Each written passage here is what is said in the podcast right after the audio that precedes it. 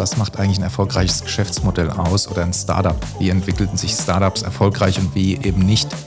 Und der, der Kernerfolgsfaktor ist tatsächlich das Timing. Ich muss irgendwie ein Problem lösen, finde ich, mit einer neuen Idee oder einem Geschäftsmodell oder einem Startup. Sonst brauche ich nicht antreten und wir haben halt das Problem gelöst, dass, dass Hunde mal verloren gehen können bei einer Gassi-Runde. Das ist ein, das ist ein extrem emotionaler Moment.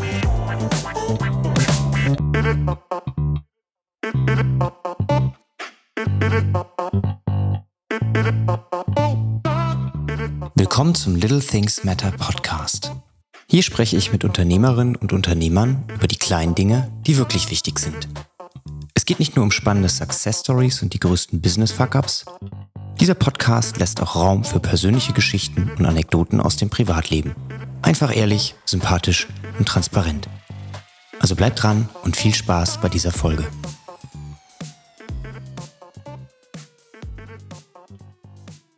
Willkommen zurück im Podcast. Holger, schön, dass du da bist. Hi Felix, danke für die Einladung, sehr gerne. Ist ja nicht die Premiere, sondern wir haben ja schon zum zweiten Mal das Vergnügen miteinander. Richtig, richtig. Freut mich umso mehr, dass du mich nochmal eingeladen hast. Ja, mich freut es auch, wenn ich äh, Menschen zum zweiten Mal in meinen Podcast einladen darf, weil das zeigt mir dann immer so ein bisschen, da ist was im Wandel, da bewegt sich was. Und wir sprechen ja heute auch nicht zweimal über das gleiche Thema, auch wenn du dich beruflich, was das angeht, jetzt nicht irgendwie komplett 180 Grad gedreht hast. Aber wir sprechen über etwas, was dazugekommen ist, was ein bisschen vielleicht auch, ja, sich verstärkt hat, sich verschnellert hat. Ähm, was das genau ist, haben wir ja auch in der ersten Podcast-Folge schon mal angesprochen. Und alle, die die vielleicht nicht gehört haben, Holger, stell dich doch mal ganz kurz vor und erzähl mal den Zuhörern, was du so treibst. Gerne. Ich bin Holger, ähm, Holger Trautmann, bin 50 Jahre alt, drei Kinder. Ähm, mein Background ist Strategie-Consulting und äh, dort hatte ich äh, nach einer anfänglichen Karriere in der mittelständischen Unternehmensberatung mich auch selbstständig gemacht mit dem Thema Blue Ocean Strategy. Darüber hatten wir beim letzten Mal gesprochen. Und ähm, wenn man in der Strategieberatung unterwegs ist, auch mit einem eigenen Unternehmen, dann hat man auch mal eigene Ideen.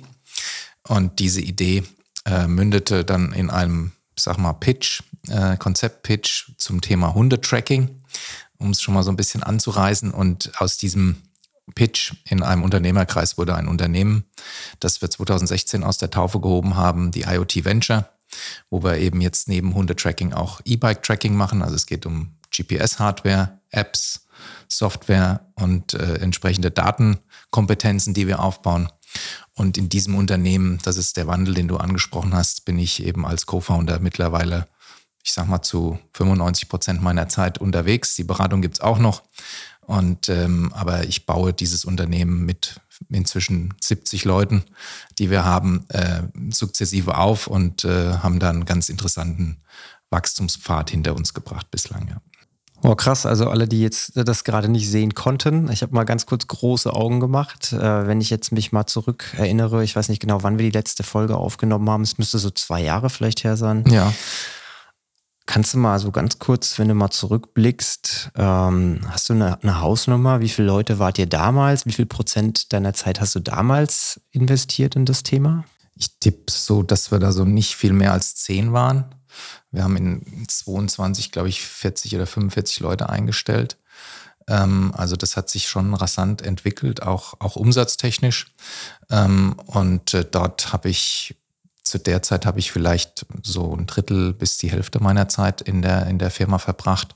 Und jetzt haben wir eben viel mehr Kunden gewonnen und auch äh, strategische Themen, Internationalisierung ist, äh, steht an. Wir wollen in die USA und jetzt gibt es halt viel mehr zu tun, auch auf der Business Development Seite, um die ich mich kümmere, ähm, zusammen auch mit Kollegen, auch die ich aus der Beratung mitgenommen habe inzwischen. Ähm, und insofern hat sich dort eben schon ein Switch auch ergeben, so dass ich da jetzt ganz, ganz viel auch äh, in der IoT arbeite. Ja. Was glaubst du, sind die Faktoren, die diesen enormen Wachstum so beschleunigt haben? Also gibt es da irgendwie Punkte, auf die man sich dann am Ende begrenzt, wo man sagt, das war jetzt krass, also das hat es dann ausgemacht am Ende? Das ist immer ein bisschen eine ernüchternde Antwort, finde ich. Nämlich, äh, ich habe mich mit den Themen ja auch vorher in der Beratung schon auseinandergesetzt. Was, was macht eigentlich ein erfolgreiches Geschäftsmodell aus oder ein Startup? Wie entwickelten sich Startups erfolgreich und wie eben nicht? Und der, der Kernerfolgsfaktor ist tatsächlich das Timing. Ähm, das heißt, wir hatten einfach ein super Timing. Wir haben äh, eine Hardware entwickelt, die auf einer neuen äh, Funktechnologie basiert, die keine andere bis dahin hatte. Wir haben ein Thema gegriffen, GPS-Tracking, was sich äh, eben immer mehr auch in die, in die Köpfe der Menschen durchgesetzt hat. Du bist ja selber auch ein, ein Fitness-Mensch äh, und, und ein sportlicher Typ und, und kennst sicherlich auch die ganzen äh, Tracking-Devices, die man halt so äh, einsetzt, äh, Garmin und Komoot und alles wird über GPS-Tracking gelöst. Und äh, das war damals eben auch die Hypothese, dass alles, was sich beim Menschen durchsetzt, irgendwann mal beim Tier landet, beim Hund landet. Und äh, das hat sich auch vom Timing her gut äh, bewahrheitet. Die Menschen geben gern Geld aus für, für die Hunde. Jetzt kam noch das Corona, wo sich jeder noch den, in Anführungszeichen, Corona-Hund angeschafft hat. Also wir sind auch in einem extrem wachsenden, dynamischen Markt und krisenfesten Markt unterwegs mit dem Hundetracker. Ähm, und insofern ist das Timing einfach top gewesen. Ähm, und natürlich haben wir ein gutes Team von erfahrenen Leuten, erfahrenen Unternehmern und, und jungen, ich sag mal, Tech, Techies, die einfach die Dinge anpacken, die nach vorne gehen ähm, und, und auch Bock haben an diesen, an diesen Entwicklungen, weil wir haben alles auch selber entwickelt. Und das würde ich so sagen, sind die zwei, die zwei Grundvoraussetzungen, um so ein Wachstum hinzubekommen. Und Vielleicht noch ein, ein, dritter Punkt ist natürlich irgendwo das Geschäftsmodell ähm, und, und auch das Problem Solving. Also ich muss irgendwie ein Problem lösen, finde ich, mit einer neuen Idee oder einem Geschäftsmodell oder einem Startup. Sonst brauche ich nicht antreten. Und wir haben halt das Problem gelöst, dass, dass Hunde mal verloren gehen können bei einer Gassi-Runde. Das ist ein, das ist ein extrem emotionaler Moment, den wir eben mit unserem Tracker dann covern. Ich sehe halt auf der App, wo er ist und kann dann auch danach nochmal die Gassi-Runde mir angucken und gucken, wie viele Kilometer ist er gelaufen, wie gesund ist er und so weiter. Also viele Features, aber das Kernproblem ist, Hund ist, Hund ist weg und ich habe ein, hab ein Thema. Und das gleiche im E-Bike-Bereich. Dort geht es halt um das Problem-Solving, den, den Diebstahlfall. Also E-Bike wird gestohlen. Ich kann direkt über die App äh, eine Benachrichtigung abgeben in unser Backoffice. Wir kümmern uns drum, wir rufen dich an, wir holen dich ab, emotional, sagen, beruhig dich erstmal, warst schon bei der Polizei, können wir dir, können wir dir helfen, eine Anzeige zu erstatten und dann gehen wir auch mit der Polizei in die Wiederbeschaffung und holen das Bike zurück. Also wir sind immer getrieben ähm, von dem Thema, welches Problem lösen wir für den, für den Endkonsumenten. Ja, das Thema Tracking, also gerade im, im, im Bereich jetzt zum Beispiel Hunde, weil das ja auch für mich ein relevantes Thema ist. Wir haben ja auch einen eigenen Hund. Ähm, als wir damals gesprochen haben, habe ich dir auch schon erzählt, ja, wir haben so ein Apple AirTag ne, an, an unserem äh, Hundegeschirr mit dran. Gibt es ja auch dann so tolle Silikonbänder, wo du das mit reinpacken kannst. Und ähm, was ich mich dann frage, als ihr gestartet habt, 2016, glaube ich, weiß ich nicht, ob es das AirTag schon gab, aber ich glaube, es müsste irgendwann danach rausgekommen sein. Aber ich kann mir schon vorstellen, dass das ja dann auch erstmal so, so ein hart umkämpfter Markt ist, oder? Weil Apple dominiert ja jetzt nicht nur im Handybereich, sondern wenn die irgendwas auf den Markt bringen, ist es ja im Prinzip immer so der Industriestandard erstmal, ne? Und alle müssen sich damit vergleichen. Ähm, warum habt ihr gesagt, okay, wir steigen in die gleiche Arena wie Apple zum Beispiel? Also als wir gestartet sind, gab es den AirTag noch nicht. Ähm, und ähm, also Apple ist natürlich eine, eine Maschine und, und, und eine, eine, ein wahnsinniger Player.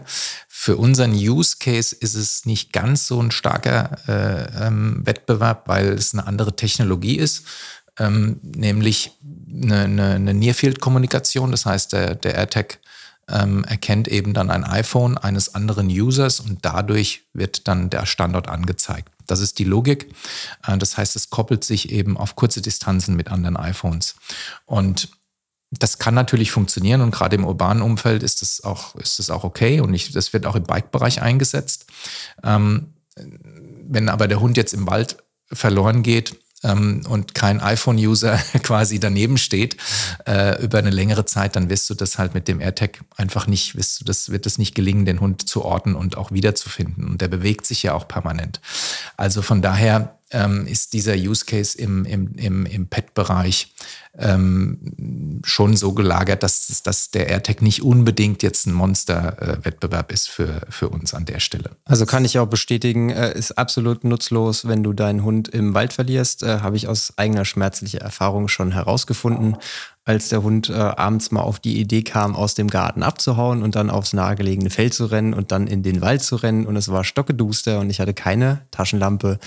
Und dann habe ich gedacht, okay, läufst du mal zurück, ganz entspannt, du hast ja deinen AirTag und du wirst ihn schon finden, mach dir keine Panik. Ja, und dann sagt dir dein AirTag, ja, letzter Standort vor zwölf Minuten hier zu Hause. Und denke ich mir auch, okay, genau. Danke. Also ne, im Prinzip, wenn es funktioniert, cool, aber dafür ist es dann halt auch nicht ausgelegt. Ne? Und dementsprechend genau ist euer Produkt, auch wenn ich selber noch nicht nutze. Und das müssen wir an dieser Stelle auch mal ändern. Ne? Also ich, mir, mir wurde es eben schon ganz schlecht, als du von dem AirTag gesprochen hast und deinem Hund, dass ich dir keinen mitgebracht habe. Ich habe natürlich welche auch zu Hause liegen. schlechtes Gewissen, dass ich mit so äh, minderwertigen äh, ne, Tracking-Devices. hast. Genau, also ja. fürs nächste Mal. Ich hoffe nicht, dass wir erst, erst in zwei Jahren wiedersehen. Ähm, ich hoffe, wir sehen uns vorher mal wieder und dann darfst du mir gerne mal so ein Teil ähm, mitbringen und ich äh, schraube das dann an den Hund dran. Das machen wir. Das Weil machen wir. Ich hoffe ja natürlich, dass ich ihn nicht verliere, aber wenn ich ihn verliere, dann mit, mit gutem Gewissen. Wir hatten das letztens auf der Hundewiese, da ist ein Hund ausgebüxt und ich denke mir halt einfach, wenn jeder so ein Teil dran hat, das kostet dich ne, Betrag X, aber das steht ja in keinem Verhältnis zu den Kopfschmerzen, die du hast, wenn dein Tier wirklich abhaut. So ne? Und so ähm, was dann vielleicht auch an finanziellen Schäden hinten dran hängt, wenn so ein Tier einen Autounfall verursacht oder keine Ahnung, was alles passieren kann. Genau. Ich glaube, da ist es echt ein totaler No-Brainer. Ne? Und ich glaube auch die, die Tatsache mit dem Timing, dass das super, super wichtig ist, super wichtiger Faktor ist, aber auch generell einfach die, das Problem, was du löst, ist halt ein riesengroßes, universelles Problem, eine Sicherheit. Richtig. Also Sicherheit ja. ist wirklich etwas, was jeder Mensch für sich und vor allem für seine Tiere sich wünscht. Und da denkst du nicht drüber nach, kostet es 5 Euro, 50 Euro, 100 Euro. Genau, genau. Deswegen ist da auch ein Riesenmarkt. Wir haben jetzt auch, ich sag mal, im, im sechsstelligen Bereich schon auch das, die Sachen verkauft. Also wir machen das ja als White-Label-Lösung ähm, für unseren Kunden Fressnapf, ähm, der das quasi dann in den Endkundenmarkt hineinbringt und dann natürlich auch eine enorme äh, Power hat, äh, sowohl äh, hauptsächlich auch über die Off Offline-Märkte, über die Stores, aber auch online. Auch über Amazon verkaufen sie das inzwischen. Also wir tauchen da als Firma gar nicht auf, aber wir stellen halt die komplette Lösung äh, unter deren Marke zur Verfügung und die haben schon richtig Power auch, sind auch jetzt in Frankreich und die nächsten Ländermärkte sind auch schon adressiert. Also das ist ein, ein schöner, eine schöne Entwicklung. Natürlich auch immer mit einem gewissen gewissen Druck. Äh, wenn man so einen Konzern als Kunden hat, wird man halt auch quasi äh, so ein bisschen in die Mangel genommen, was, was Preise und Qualität und so weiter angeht. Das ist völlig klar, aber das ist natürlich ein Top-Kunde, mit dem wir da äh, in dem Markt unterwegs sind. Ja, du sagst gerade White-Label-Lösung. Wie ist es denn für dich? Also ich sag mal, wenn ich ein Produkt erschaffe dann ist der Moment, wo ich so ein Produkt vielleicht im Laden sehe, es in die Hand nehmen kann und ich drehe es um und da steht mein Name, meine Firma drauf. Also das ist, denke ich, ne, so das Geilste, was du irgendwie erreichen kannst, wenn du irgendwie ein Produkt ähm, erschaffst aus dem Nichts. Ist es für dich ähm, emotional, dass du sagst, okay, da steht nicht mein Name drauf, nicht unser Name drauf, da steht jetzt Fressnapf drauf, obwohl wir das eigentlich entwickelt haben? Oder ist es für dich komplett äh, unemotional und ja, ohne Gefühl. Also für mich war es schon mal ein emotionaler Fortschritt als Berater, äh, der sonst Konzepte abgeliefert hat. Okay, es kam auch mal ein neues Unternehmen raus und es hat, haben dann halt irgendwelche Banken betrieben oder so, oder also unsere Kunden. Ähm, aber jetzt mal als, als äh, ja, so ein bisschen Berater, der aus der Theorie kommt, ein wirklich haptisches Produkt, eine Hardware, die auf dem Tisch liegt, produzieren zu können, das war schon mal ein, ein ziemlich toller Fortschritt. Ähm, und im Bike-Bereich haben wir auch eine eigene Marke, das ist It's My Bike.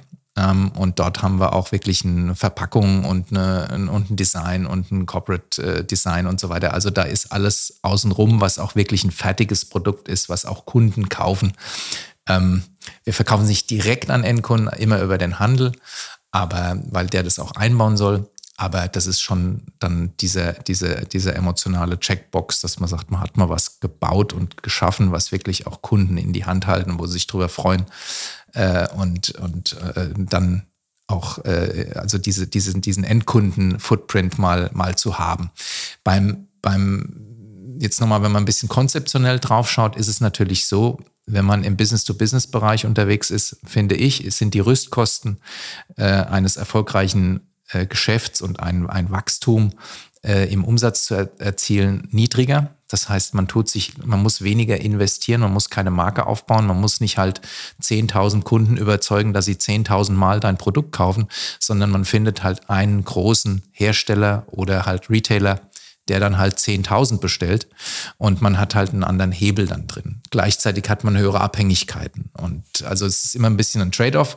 Wenn man aber ein Business aufbaut, würde ich immer sagen, ist Business to Business, äh, also an andere Hersteller gehen, an andere Retailer gehen, die dann mit ihren Marketing-Dollars den Endkunden bespielen, immer einen Ticken einfacher. Das haben wir auch von, von vornherein so für uns definiert. Das wäre jetzt nämlich meine nächste Frage gewesen. Ne? War das von Anfang an Teil des Plans, dass ihr wisst, okay, das Produkt, wenn das gut ist, wollen wir das über diese Wege vertreiben? Also habt ihr von Anfang an gewusst, wir bauen jetzt keine eigene Marke, wie zum Beispiel, keine Ahnung, Snox oder irgendwas, ne? Was wir uns wirklich von Anfang an auf uns selbst branden, sondern wir wollen das direkt so vertreiben. Jetzt könnte ich natürlich sagen, wir wussten das natürlich von Anfang an, habe ich ja auch vor einer Minute gemacht, aber ich muss ehrlicherweise sagen, es war ein bisschen anders. Also wir hatten, die Uridee war ja der, das Hundetracking und mit der Marke It's My Dog. Also was heißt Marke? Wir hatten halt ein Design, äh, kam auch aus der Region ähm, und, ne, und dann so eine kleine, eine kleine Marke aufgebaut und das äh, zumindest mal optisch äh, mal, mal visualisiert, wie sowas aussehen kann. Und dann haben wir gesagt, boah, das ist ja cool und so. Und da gab es auch noch keinen Wettbewerb und lass uns da mal ein bisschen reinstoßen in diese Idee und ein bisschen Fleisch dran kriegen. Und dann haben wir Fokusgruppenbefragungen gemacht mit, ähm, mit Hundebesitzern in Frankfurt. und das war schon auch äh, ziemlich interessant. Ähm, und damals war eigentlich unser, unser Use Case weniger Hund ist weg, ich bekomme den wieder, sondern wir wollten so ein Facebook für, damals war Facebook noch Mehrwert, ein Facebook für Hundebesitzer machen, dass die sich austauschen, dass es Communities gibt und dass der Doggenbesitzer dem anderen sagt, oh, der läuft zu wenig und so weiter. Also wir wollten eher so eine Community äh, und so eine Plattform aufbauen äh, und weniger diesen spitzen Use Case erstmal verfolgen. Und da haben uns diese Hundebesitzer gesagt, wie, was, Tracking und so. Das war eben auch vom Timing her noch zu früh. Und sie haben auch gesagt, also Gassi gehen ist ein analoger Moment, da will ich nicht auf irgendwelche Apps gucken. Es interessiert mich nicht und außerdem sehe ich von, von mir aus schon, ob der Hund genug Auslauf hat oder nicht. Das, das habe ich ein Gefühl dafür. Also wir haben das dann so ein bisschen auf die Seite gelegt, weil wir gesagt haben, okay, der, vielleicht ist, ist das doch noch nicht so ein, so, ein, so ein Use Case oder unsere Idee doch noch nicht so ähm, in der Breite so stark, dass wir in diesen Markenaufbau gehen. Und dann war es im Prinzip, ja, manchmal, es gibt ja keine Zufälle, aber es war halt eine Fügung, dass, dass wir in diesen E-Bike-Bereich hinein eine persönliche Beziehung hatten, aus dem Netzwerk jemanden kannten, also einen Hersteller aus Darmstadt, Riese und Müller, und die gesagt haben, ja, keine Ahnung, E-Bike-Tracking, äh, macht halt mal ein paar und gib, gib, wir testen das mal. Und daraus entstand dann die erste Kundenbeziehung äh, eben mit Riese und Müller, die seit vielen Jahren dann jetzt eben unsere Tracker einsetzen und halt heute auch das komplett, das Connected Bike, Connected Bike, wie wir es nennen, auch komplett umgesetzt haben und, und, und selber für sich auch als, als Chance sehen. Also insofern hatten wir dort schon einen Schwenk hatten auch mal, die Uridee war schon eine Marke auch im, im, im Hundebereich damit aufzubauen. Und dann waren wir aber B2B über das E-Bike und später kam der Hund dann zurück, als Fressnapf uns fragte, äh, ob wir auch Hundetracker machen können. Ähm, die wussten oder die haben ja gesehen, dass wir nur E-Bike-Tracker herstellen, haben, sind dem eben mal in der Recherche auf den Grund gegangen und haben gesagt, äh, könnt ihr für uns vielleicht auch einen wiederaufladbaren Tracker machen, ähm, den man am Hund anbringen kann. Und das haben wir dann eben auch entwickelt und äh, relativ schnell dann auch markt, marktreif gemacht. Insofern äh, erst B2C-Idee, dann B2B-Schwenk äh, auch von der Industrie her und dann zurück zum Hund. Ja, also zusätzlich zum Timing kommt jetzt hier noch der Aspekt Netzwerk hinzu. Ne? Es ist, äh, schadet nur den Leuten, die keins haben, heißt ja so schön. Ne? Und das ist, glaube ich, ein, ein, elementarer Erfolgsfaktor in, in so einem Moment, wo man vielleicht gerade überlegt, boah, wird das überhaupt was, das Produkt? Oder sind wir da irgendwie im Rücken an der Wand, dass man dann doch vielleicht nochmal in eine Richtung sich entwickelt, so wie du es gerade geschildert hast? Ich glaube, das ist ganz, ganz wichtig. Absolut. Also mein Co-Founder zitiere ich jetzt mal, der sagt, Netzwerk ist alles. Ähm, und da hat er auch recht, äh, dass also vielleicht ein anderes Beispiel, was auch für den, für den Hörer interessant ist. Wir haben auch einen Venture Capital äh, Prozess gestartet und haben festgestellt, hm, wir sind ja alles hier irgendwie schon etablierte Guys, die durch die, durchs Business laufen, aber im das Venture Capital Thema haben wir überhaupt kein Netzwerk hinein. Ähm, wir können da uns irgendwie auch gut verkaufen und irgendwelche Geschichten erzählen, aber und auch solides Business natürlich nachweisen und auch ein, ein, eine Erfolgsgeschichte, aber deswegen kann man jetzt noch lange nicht irgendwie auf 50 Venture Capital Firmen kalt losgehen und die sagen, oh toll, interessant. Die lesen das nicht mal. Ja. Also da haben wir festgestellt, dass, dass das Netzwerk eben nicht da ist und haben uns halt dann auch quasi beraten lassen von einem, von einem, von einem externen Spezialisten, damit wir diese Zugänge bekommen. Und äh, da hat sich gezeigt, wie wichtig halt ein Netzwerk ist. Jetzt haben wir ein bisschen eins dort hinein, äh, weil wir da halt jetzt auch Gespräche geführt haben, uns vorgestellt haben und so weiter und, und dieses Fundraising auch vorantreiben. Ähm, aber äh, das, das unterschreibe ich zu 100 Prozent in viele Richtungen. Auch jetzt zu überlegen, hm, bei Amazon mal was zu verkaufen, irgendwie selber doch vielleicht einen Schritt zu machen in eine, in eine äh, Direct-to-Consumer-Richtung ja, was macht man? Man überlegt, wer kennt sich mit Amazon äh, aus? Wie kann ich dort zu einem guten Seller werden? Und dann hat man aber zwei, drei Kontakte. Das funktioniert dann. Nur, wie gesagt, dieses Beispiel Venture Capital, dort hatten wir halt noch kein Footprint. Und deswegen haben, müssen wir da erstmal oder mussten wir erstmal ein Netzwerk aufbauen und haben uns da auch helfen lassen. Ich habe bei, ähm, bei LinkedIn, glaube ich, vor zwei, drei Tagen einen Post gemacht zum Thema Netzwerk.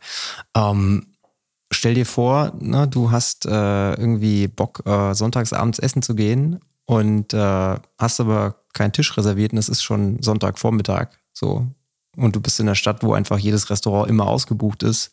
Stell dir mal vor, wie geil es ist, du rufst da jemanden an und du kannst dann trotzdem Sonntagabends in deinem Restaurant essen gehen. Ne? Ganz genau. Oder stell dir mal vor, du hast dich, ne, bist, bist krank und weißt genau, wenn du beim Arzt anrufst, ja, dann heißt ja, planen Sie mal drei Stunden Wartezeit ein oder du rufst einfach an, sagst, ja, komm in 15 Minuten vorbei. Ne? Und das ist ja auch eine Art von Netzwerk, ne? also regionales Netzwerk. Ich meine, die Tatsache, dass wir jetzt hier voreinander sitzen, ne, wir haben uns auch kennengelernt und wir haben diese Beziehung irgendwie schätzen gelernt, weil es einfach wichtig ist, dass man auch regional Leute kennt, die jemanden kennen, die wieder jemanden kennen. Ne? Richtig. Ne? Weil am Ende des Tages, ähm, Netzwerk ist super wichtig, ist, um es mal zurückzuzitieren, alles, aber nicht um jeden Preis. Ne? Also Netzwerken des Netzwerkens wegen ja. finde ich immer total, ja, macht irgendwie gefühlt jeder. Ne? Im Zeitalter von LinkedIn klickst du auf, jetzt bin ich vernetzt und der Gegenüber nimmt die Anfrage ja meistens an, weil es ja cool ist, ein größeres Netzwerk zu haben.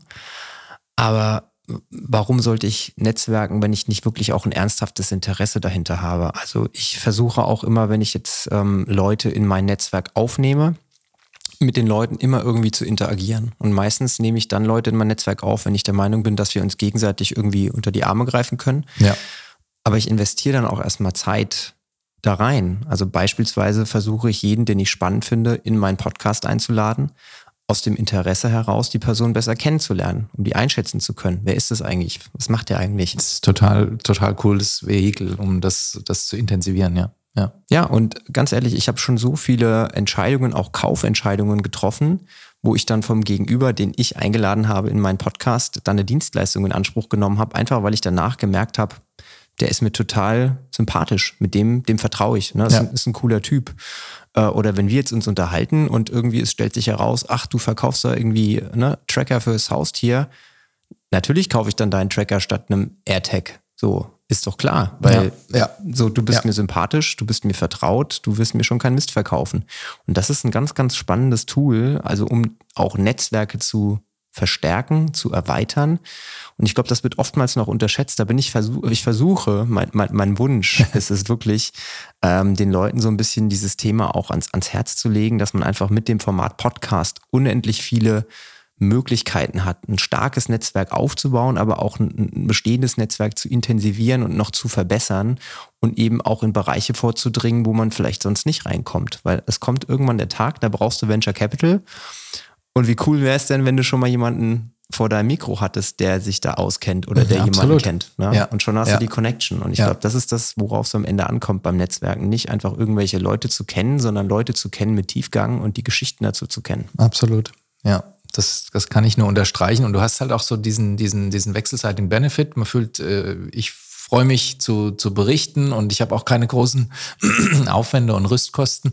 Äh, und, und, und du kriegst, kriegst äh, so, ein, so ein bisschen auch Futter für deine, für deine Podcast-Serien und so. Das ist ein Win-Win. Das finde ich cool. Und man lernt sich einfach auf diesem Weg auch dann nochmal tiefer kennen und die Kompetenzen und so weiter, ja.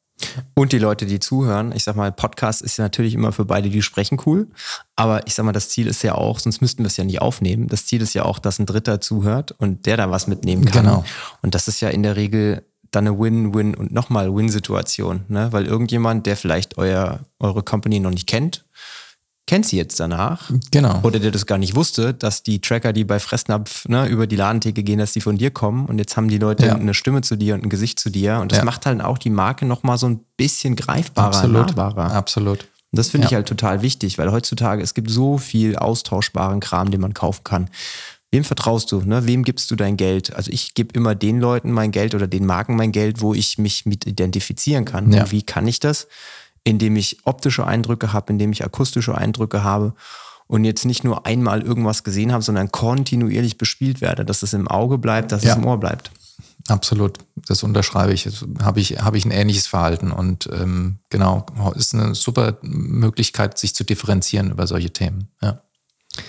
Ja, der Podcast ein leider noch äh, deutlich unterschätztes Medium und mein, äh, mein so? Bildungsauftrag. Jetzt ja. stelle ich mal eine Frage. Findest du, dass das, dass das noch so, so ist? Oder äh, also Also ich bin der Meinung, noch nicht, ja. es wird noch nicht systematisch genutzt. Es wird genau, es wird, ähm, es wird nicht flächendeckend genutzt und es wird zumindest mal nicht so genutzt, wie andere Marketingkanäle genutzt werden. Ja, also wenn du jetzt mal überlegst, was ist ein Podcast? Das ist die Stimme eines Unternehmens. Ne? Also Ja. im Prinzip, ne, wie kommuniziere ich? Ich kommuniziere über Bilder, ich kommuniziere über geschriebene Worte, Copywriting, ich kommuniziere vielleicht über Videos.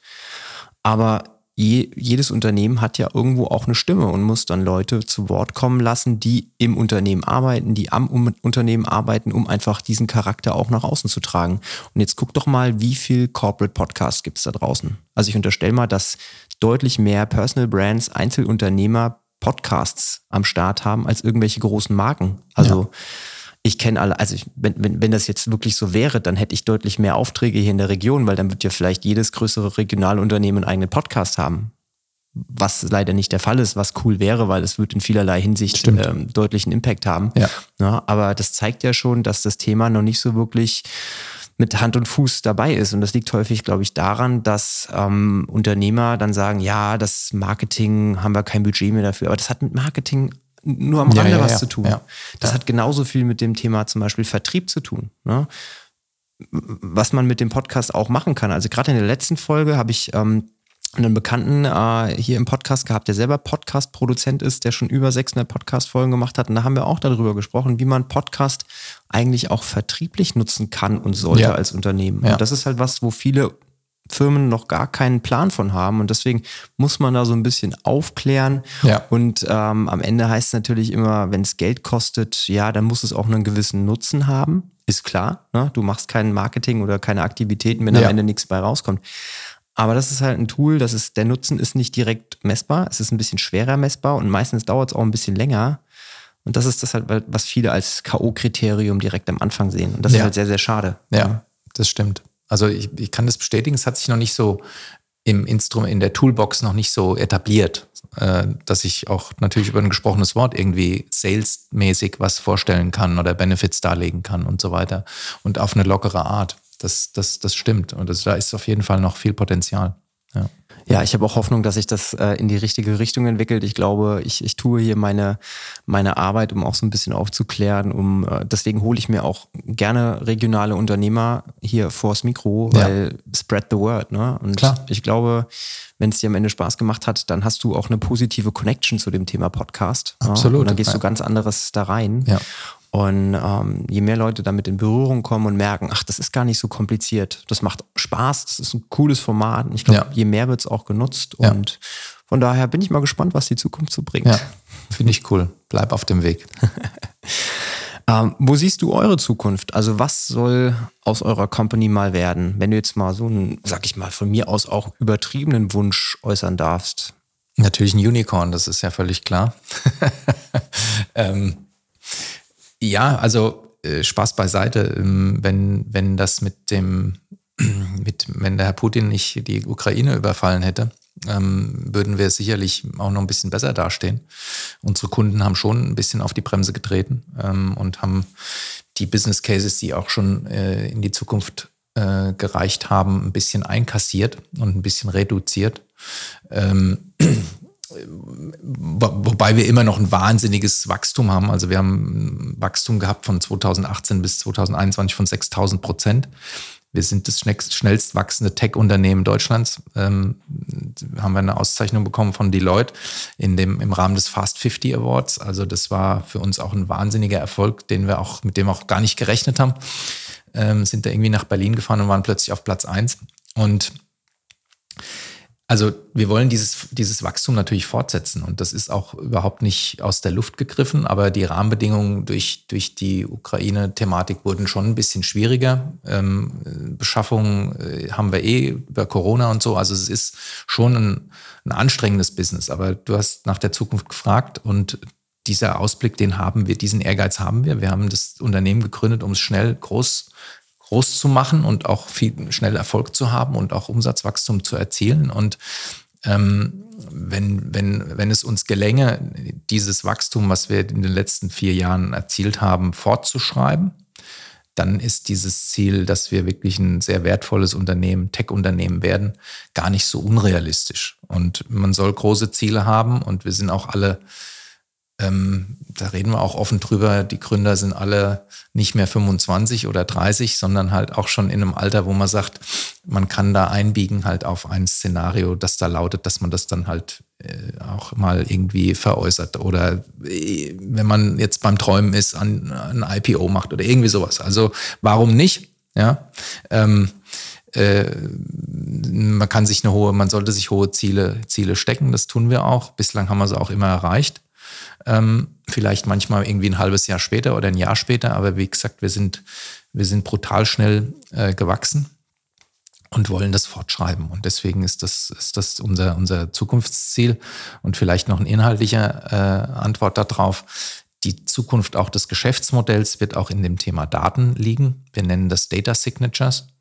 Ähm, ich habe das ja schon jetzt schon mal so ein bisschen ausgeführt, was wir tun. Natürlich entstehen durch diese, dieses Tracking, ich nehme jetzt mal den Hund, viel, eine, ein riesiger Datenpool.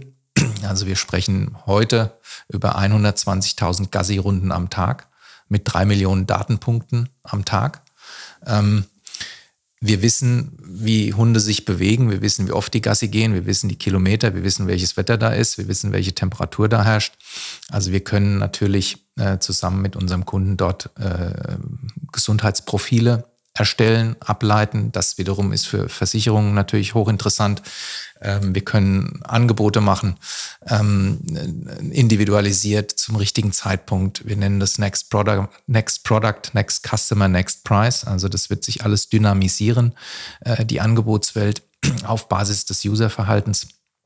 Und die, die App bietet einen Online-Tierarzt, den du konsultieren kannst. Auch dort äh, bekomme ich Gesundheitsdaten natürlich raus über den, über den Hund. Wie oft wird der Online-Veterinär dort konsultiert und so weiter. Also das hört sich auch ein bisschen spooky an.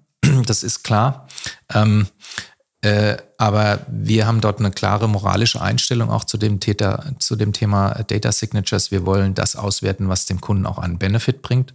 Und wenn er eine Ersparnis hat, bei der Versicherung seines Hundes, äh, bei der, bei der Haftpflicht, dann ist das ein Benefit für ihn. Wenn er Tipps bekommt, wie der Hund gesünder sich ernähren kann, dann ist das ein, ist das ein Benefit.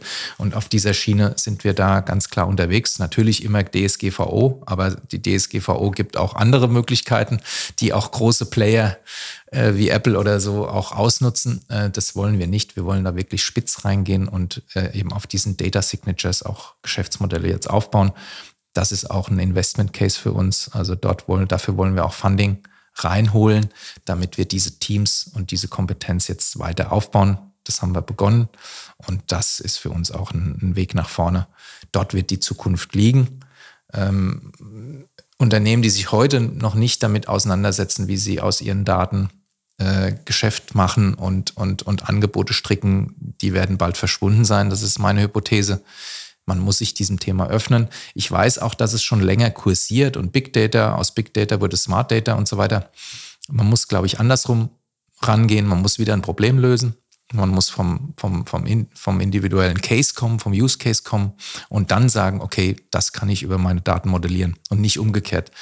Äh, ich habe einen riesigen Data Lake da liegen und jetzt fange ich an, da zu fischen, weiß aber gar nicht, was ich, was ich rausholen will, habe auch keine Angel, sondern ich muss es umgekehrt machen ich muss vom, vom Use Case kommen und dann über die Daten das, das modellieren. Und Use Case, ich will dem E-Bike-Fahrer, der halt jeden Abend äh, bei, bei schlechtem Wetter ähm, äh, in der Dunkelheit nach Hause fährt, dem will ich halt ein besseres Licht anbieten und eine Regenjacke. Und dann modelliere ich das halt. Also ganz konkret und spitz und plump vielleicht sogar.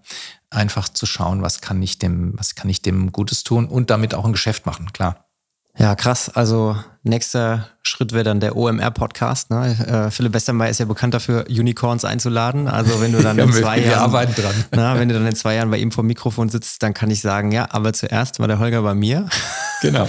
Und ich hoffe, dass du dann immer noch äh, auch zurück auf meine Einladung kommst, wenn ich dich dann hoffentlich Absolut. nicht erst in zwei Absolut. Jahren wieder einlade. Also ich hätte nichts dagegen. Ich hoffe, du hättest auch nichts dagegen, wenn das so kommt. Du, äh, ich würde mich riesig für dich freuen. Am Ende, glaube ich, profitiert ja nicht nur ihr als Unternehmen, sondern ihr habt ja wirklich was gebaut, wo am Ende das Ziel ist, äh, etwas besser zu machen, ne? einen, Nach, Genau. äh, einen, äh, einen Eindruck hin zu hinterlassen und auch was zu schaffen, wo wirklich ein Use Case da ist. Und das sind immer die coolsten Sachen, wenn sich daraus was noch Geileres entwickelt.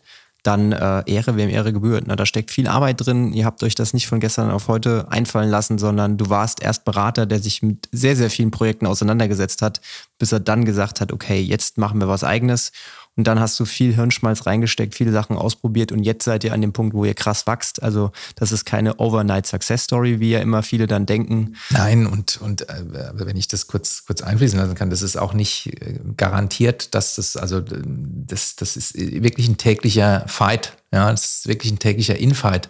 Ich meine, Elektronikkomponenten, äh, um nur das Beispiel mal zu bringen, zu sourcen in, in Fernost äh, und in China in, in, zu diesen Zeiten jetzt, zu Corona-Zeiten, als dort komplette Lockdowns waren, das war, das war echt brutal. Also da äh, haben schon, ich bin ja Gott sei Dank nicht der, auf der Technikseite äh, unterwegs, aber unsere, unsere Techniker haben da echt geschwitzt und, und wirklich hart dran gearbeitet und das hört auch nicht auf. Also das ist Overnight und auch Over-Year-mäßig gibt's nicht, sondern man muss wirklich da kontinuierlich halt sich weiterentwickeln. Also ich bin äh, ganz gespannt und hoffe, dass wenn wir uns dann beim nächsten Mal unterhalten, dass dann äh, wieder ein 6000-prozentiges Wachstum stattgefunden hat. Ich glaube, dann müsste es reichen für den Unicorn-Status. Das ne? könnte hinkommen, ja. wenn wir das nochmal in den nächsten vier Jahren schaffen würden. Das ist nicht ganz realistisch, aber vielleicht ein bisschen, bisschen drunter.